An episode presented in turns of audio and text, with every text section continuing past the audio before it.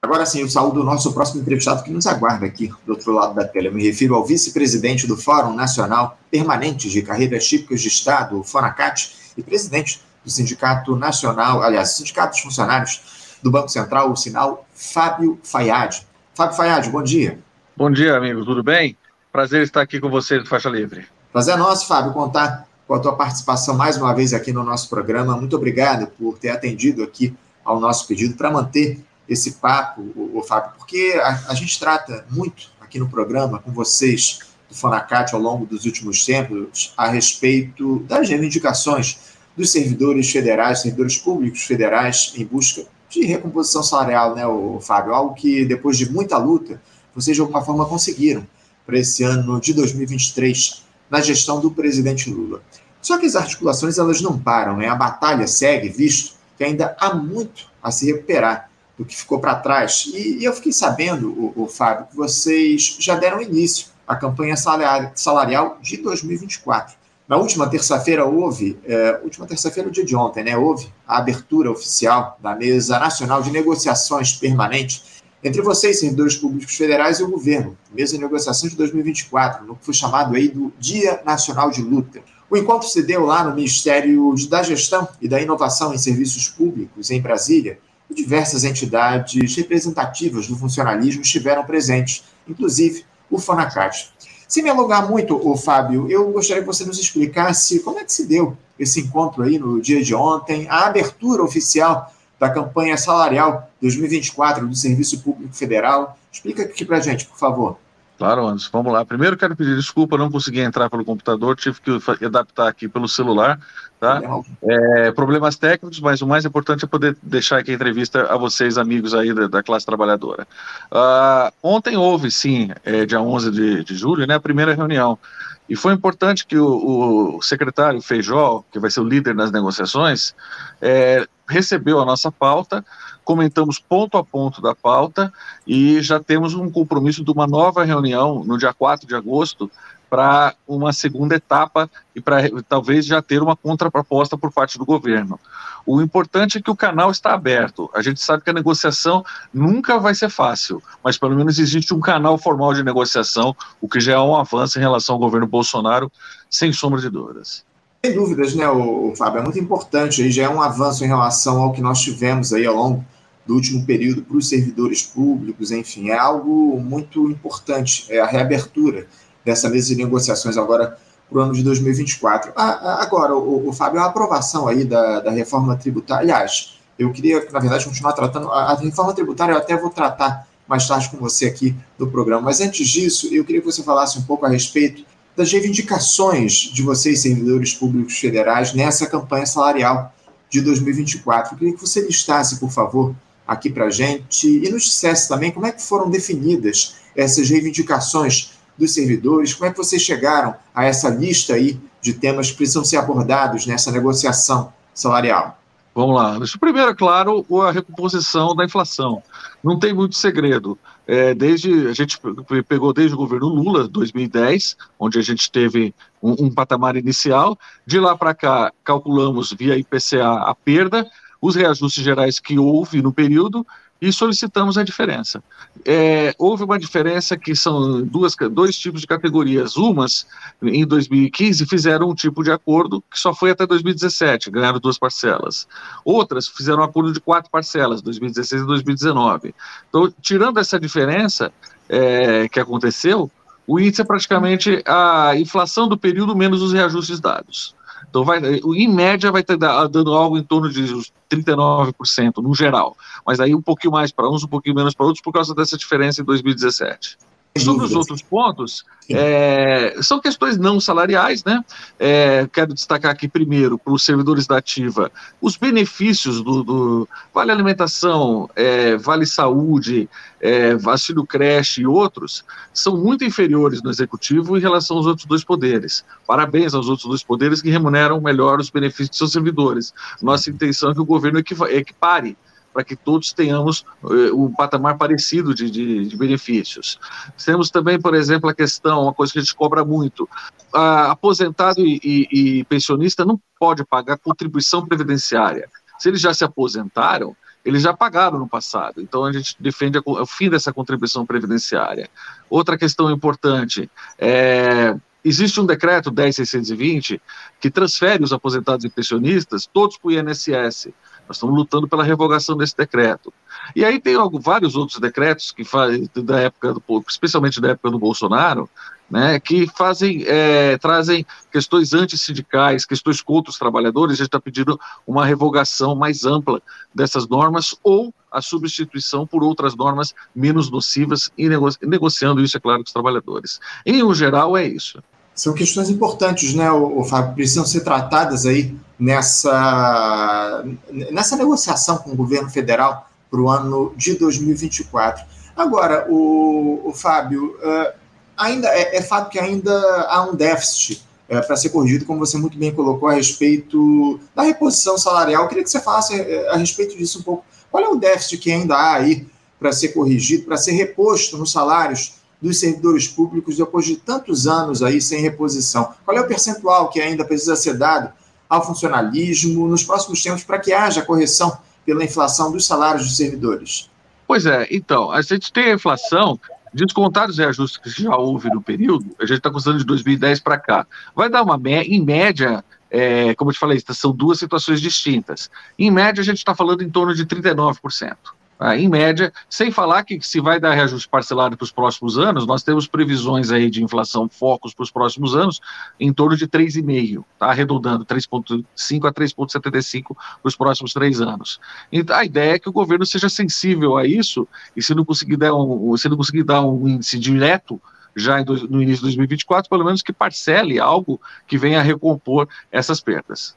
Sim, sem dúvida, sem dúvida. É muito importante a gente fazer essa recomposição. Enfim, são perdas que já, se, já vem aí ao longo de, de seis, sete anos. É muito importante que isso seja tratado em relação aos servidores públicos e que o governo Lula dê conta dessas questões. Agora, o, o Fábio, vocês têm percebido boa vontade desse governo para fazer o diálogo? Dá para acreditar que o resultado da negociação de 2024 será melhor do que aquele que a gente teve esse ano, visto aí que não havia sequer previsão orçamentária para o reajuste de vocês, servidores, qual é a expectativa de vocês a respeito disso? Como é que está sendo, como é, e, e, como é que está se dando esse diálogo? Você é, vê boa vontade do governo para fazer é, o atendimento a essas demandas de vocês? Eu gosto de deixar, Anderson, bem claras as diferenças. Quatro anos de governo Bolsonaro, não houve espaço para negociação. Nenhum. Esse início do governo novo é, é uma situação complicada porque você recebe um orçamento do governo anterior. Então, a negociação que houve no primeiro semestre foi de um índice emergencial. Como o próprio nome já diz, foi uma emergência. Então, o que tinha no orçamento e dava para conversar, foi conversado. É, a proposta começou em torno de 5% a 6%, conseguimos chegar a 9%, e a gente acha que foi um grande avanço por uma emergência.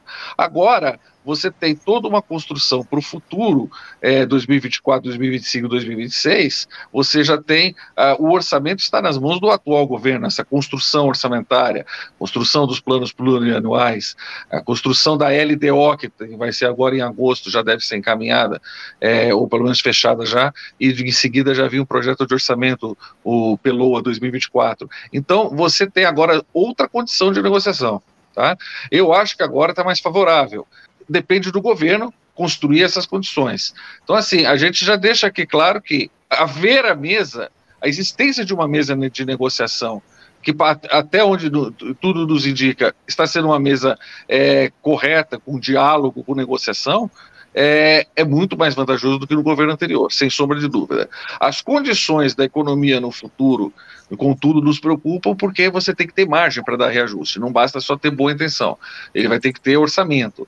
E essa é uma questão que já desde já o secretário colocou na mesa, ontem falou, a gente não sabe, né, tem os impactos de tudo que está acontecendo, reforma tributária, é, arcabouço fiscal, etc. E isso pode complicar. Mas aí é a questão da negociação. Nós vamos ter que servidores ser duros dessa negociação, exigimos uma compensação por todos esses anos que ficamos sem reajuste e, e buscar a melhor solução para os servidores. Importante que reajuste para os servidores significa mais produtividade, mais motivação e retorno disso tudo em serviços públicos de qualidade para o país. Sem dúvida, é muito importante. Quando a gente fala de serviço público, Fábio, a gente está falando aí do atendimento às demandas da população aqui no nosso país. Essa é a grande questão. A gente precisa deixar isso muito claro aqui no nosso país, muito bem colocado por você. Ah, agora, o, o, Fábio, como é que vocês do Fonacat é um, um, tema sensível que a gente tem inclusive discutido aqui ao longo dos últimos tempos no programa? Como é que vocês do Fonacat observam, o Fábio, essa pressão que tem sido feita pelo Centrão no Congresso para que o governo do presidente Lula ofereça cargos de direção em órgãos do serviço público, como a Caixa, os Correios, em troca de apoio parlamentar? Isso tem gerado aí, como eu citei, uma enorme polêmica e eu queria saber como é que o, o Fonacat se posiciona diante dessas notícias, por favor? Além desses órgãos, houve uma época a denúncia que queriam é, vagas no FUNPRESP, que é o Fundo uhum. de Previdência dos Servidores. O Fonacat emitiu uma nota pública a respeito, repudiando toda e qualquer iniciativa nesse sentido. Sabemos, Anderson, como é a realidade. É, esse governo é um governo de frente ampla e vai ser de disputa permanente no Congresso por espaço. Né? É, o rescaldo da, da, oposição bolsonarista é forte. Ah, sabemos que o governo não tem uma maioria, vamos dizer assim, ideológica, mas sim uma maioria em termos de frente ampla, o que implica você fazer diversas concessões para correntes distintas de pensamento. Então, é, essa, essa, é uma maioria complicada. O próprio presidente Lula veio, salvo engano, ontem a público dizer que construção de uma maioria nessa situação é mais complicada. E é importante ter uma maioria para ter uma governança mínima para tocar todos os projetos. É, é nesse sentido mesmo. É, não é fácil. É, o, o, Centrão é, é, uma peça importante. É, não dá para ficar sem os votos do Centrão, mas não dá para aceitar as condições deles é, da forma que eles pedem. A, a, negociação é importante e a gente acredita que o governo tenha um time que possa negociar é, firmemente essas questões para evitar é, problemas como é, nomes errados, impostos errados, sobretudo na área de saúde e educação. Essa é a grande questão, né, o, o Fábio? Essas pressões aí têm, têm provocado problemas, enfim, a gente tem feito esse debate é, com muita profundidade aqui no nosso programa. Agora, caso, caso o governo Lula de alguma forma ceda a essas pressões pela tal da governabilidade, o Fábio, você considera aí que pode haver uma perda de credibilidade dessa gestão diante dos servidores públicos? Como é que a, a eventual entrega da presidência dessas empresas aí, como a Caixa, os Correios, enfim, a partidos que compõem o Centrão pode refletir no funcionalismo público federal, Fábio? Primeiro, vai trazer uma perda de qualidade na gestão, sem sombra de dúvida, antes está corretíssimo. Segundo, vai obrigar todos os fóruns, não só o Fonacat, mas todas as outras entidades que defendem o setor público, a uma vigilância triplicada para a gente apresentar todo tipo de denúncias ao Ministério Público, ao Congresso, à polícia, de to todo e qualquer problema que houver. É um compromisso nosso dos servidores de estar tá zelando por uma boa gestão pública. Problemas nesse sentido serão imediatamente rechaçados e denunciados por nós. Essa é a grande questão. A gente precisa fazer essa denúncia acima de tudo. O, o Fábio, eu também queria tratar com você a respeito desse tema aí que, que eu citei anteriormente, da reforma tributária. Como é que vocês, servidores públicos, observam a aprovação desse tema lá na Câmara dos Deputados na última semana? O texto, ele evidentemente ainda vai passar lá pelo Senado Federal, algumas mudanças podem ser feitas aí nessa proposta que saiu da Câmara, enfim. Mas eu queria que você falasse um pouco sobre como é que o, o tem observado essas discussões a respeito do tema. O texto aprovado até aqui uh, atende às demandas do país para esse primeiro momento? É importante lembrar a, a questão do, governo de frente ampla. O que, que nós entendemos? A situação do país é complicada e as reformas precisavam ser aprovadas. Nós estivemos, enquanto Fonacat e Fórum de Servidores, lutando contra as travas do arcabouço fiscal, e ainda estamos lutando, o projeto ainda não foi concluído, é, das travas contra os reajustes dos servidores. Contudo, não estamos lutando, pelo menos no nome Fonacat eu posso dizer, contra o projeto como um todo de arcabouço fiscal, porque entendemos que nesse momento crítico de conquista de credibilidade de governança, é, é importante que projetos sejam aprovados. No caso do arcabouço fiscal é isso. No caso da reforma tributária, isso é uma demanda de décadas do país. A reforma tributária que exclua o imposto da cesta básica e inclua impostos em jatinhos, é, iates, por exemplo, é muito benéfica para o país. Então, o Brasil precisa avançar nessa direção de tributar mais a renda e menos a produção e, sobretudo, isentar aqueles mais pobres. Então, no, em um geral, a reforma tributária avança na, na direção correta. Entendemos que o Senado deve, acreditamos, que esperamos que o Senado mantenha esse eixo e depois a legislação que vier infraconstitucional corrija alguns problemas e busque algumas questões, como solidificar o apoio às micro e pequenas empresas, ao, BEI, né, o microempreendedor individual, à sociedade mais pobre, e que venha com mais força contra é, as, as, altas fortunas, por exemplo, é, regulamentar algo que está na Constituição há, há, décadas também, que é a taxação de grandes fortunas, a medida e outras medidas nesse sentido né, como, por exemplo, tributação correta de lucros e dividendos, sobretudo dos maiores lucros e dividendos do país, uma regulamentação correta igual sobre o imposto de herança. Vamos lembrar a questão dos Estados Unidos, 40% imposto sobre heranças em, em, em, altas heranças. Por que, que no Brasil não pode ser assim, revertendo em, em benefícios para a sociedade mais pobre? A gente defende nesse sentido. Taxar é, renda e patrimônio, né, o, o Fábio? A gente precisa muito fazer essa discussão aqui no nosso país. Já a promessa está feita aí para que isso, essa, esse debate seja feito no segundo semestre, né, após a aprovação dessa primeira parte. Houve, como eu citei, inclusive aqui na entrevista anterior com Walter Pomar, houve o fatiamento dessa, dessa reforma tributária. Num primeiro momento foi discutida aí a simplificação dos tributos, a mudança aí na taxação sobre o consumo, e agora, nessa, nesse segundo semestre, vai ser feita, pelo menos na intenção do governo federal, a discussão a respeito da taxação de renda e patrimônio. A gente espera que esse debate seja feito, enfim, é algo muito importante para o nosso país para corrigir as, ah, as questões históricas aí que estão colocadas no que diz respeito à tributação. Os super ricos precisam pagar essa dívida histórica que eles têm com o nosso país e a gente vai continuar cobrando para que essa discussão, para que esse debate seja feito. Fábio, eu quero agradecer muito a tua participação aqui conosco, a tua entrevista aqui no nosso programa. Muito obrigado por você fazer esse diálogo e a gente continua aqui com os microfones abertos, o, o Fábio, para atender as demandas aí do funcionalismo, enfim, é muito importante esse debate que a gente mantém com vocês do Fonacat a respeito, especialmente nesse momento da discussão sobre a campanha salarial 2024. A gente precisa, acima de tudo, que o servidor público volte a ser valorizado aqui no nosso país, é isso que a gente precisa trazer. Antes disso, o Fábio, ainda lembrei aqui de um tema que eu preciso tratar contigo. Eu queria que você falasse um pouco a respeito dessa, desse anúncio recente que foi feito pelo governo federal da realização de concursos públicos para as mais diferentes carreiras, né? Parece que vão ser abertas aí 4 mil vagas, se eu não estou enganado, em concursos públicos ao longo dos próximos tempos. Como é que vocês do Fonacat observam essa iniciativa do governo? Porque, evidentemente, que o déficit de servidores ele é muito maior do que essas 4 mil vagas que vão ser disponibilizadas ao longo dos próximos tempos. Como é que você observa essa intenção do governo de fazer esses concursos públicos e essas vagas que estão sendo oferecidas, ô Fábio? Não, isso é uma questão importante e a gente deve lembrar que o déficit de servidores públicos não vai conseguir ser resolvido em alguns poucos meses. Então, o governo, o que, que acredito que, estamos, que estão, estejam fazendo? Priorizando as áreas de maior carência. Eu, eu soube, por exemplo, que a área de, de fiscalização do trabalho está sendo bem aquinhoada. É muito justo. O que, tem, o que tem de problema de trabalho escravo, trabalho não regulamentado, trabalho informal, é, o que tem de trabalhador sendo espoliado no Brasil não é brincadeira. Então, estruturar essa área é fundamental para um país que queira dar dignidade aos seus trabalhadores. Então, entendo que a área de auditoria do trabalho, fiscalização do trabalho, seja uma das melhor aquinhoadas. Faz sentido, eh, são servidores que querem trabalhar, mas tem uma estrutura muito carente. Então, acredito que o governo esteja fazendo isso, pegando as áreas mais carentes e começando um processo.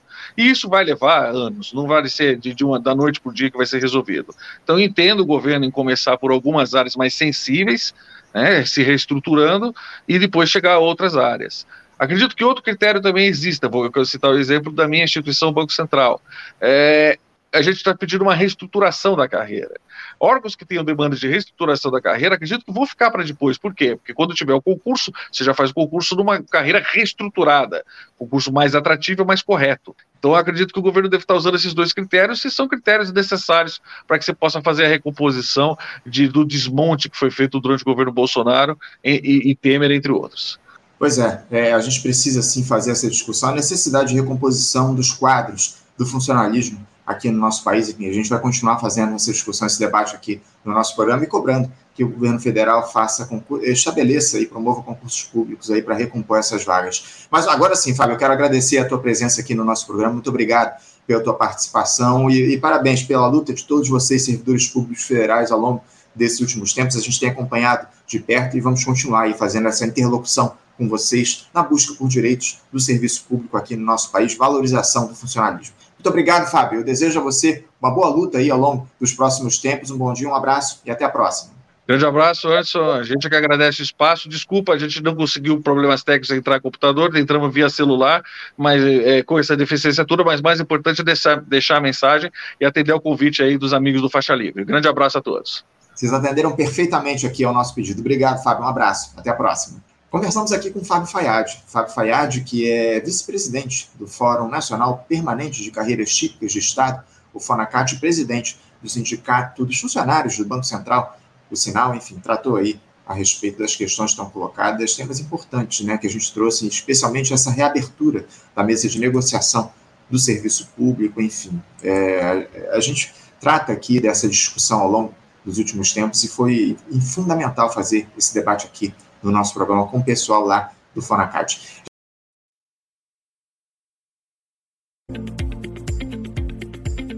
Você, ouvinte do Faixa Livre, pode ajudar a mantê-lo no ar. Faça sua contribuição diretamente na conta do Banco Itaú, agência 6157, conta corrente 99360, dígito 8. Esta conta encontra-se em nome do Sindicato dos Professores do Município do Rio de Janeiro e região, o Simpro Rio, uma das nossas entidades patrocinadoras, mas seus recursos são destinados exclusivamente para o financiamento do nosso programa. Você pode fazer sua doação de qualquer valor, utilizando também a nossa chave Pix, que é ouvinte@programafaixalivre.com.br. Sua contribuição é fundamental para a manutenção desta trincheira progressista no ar.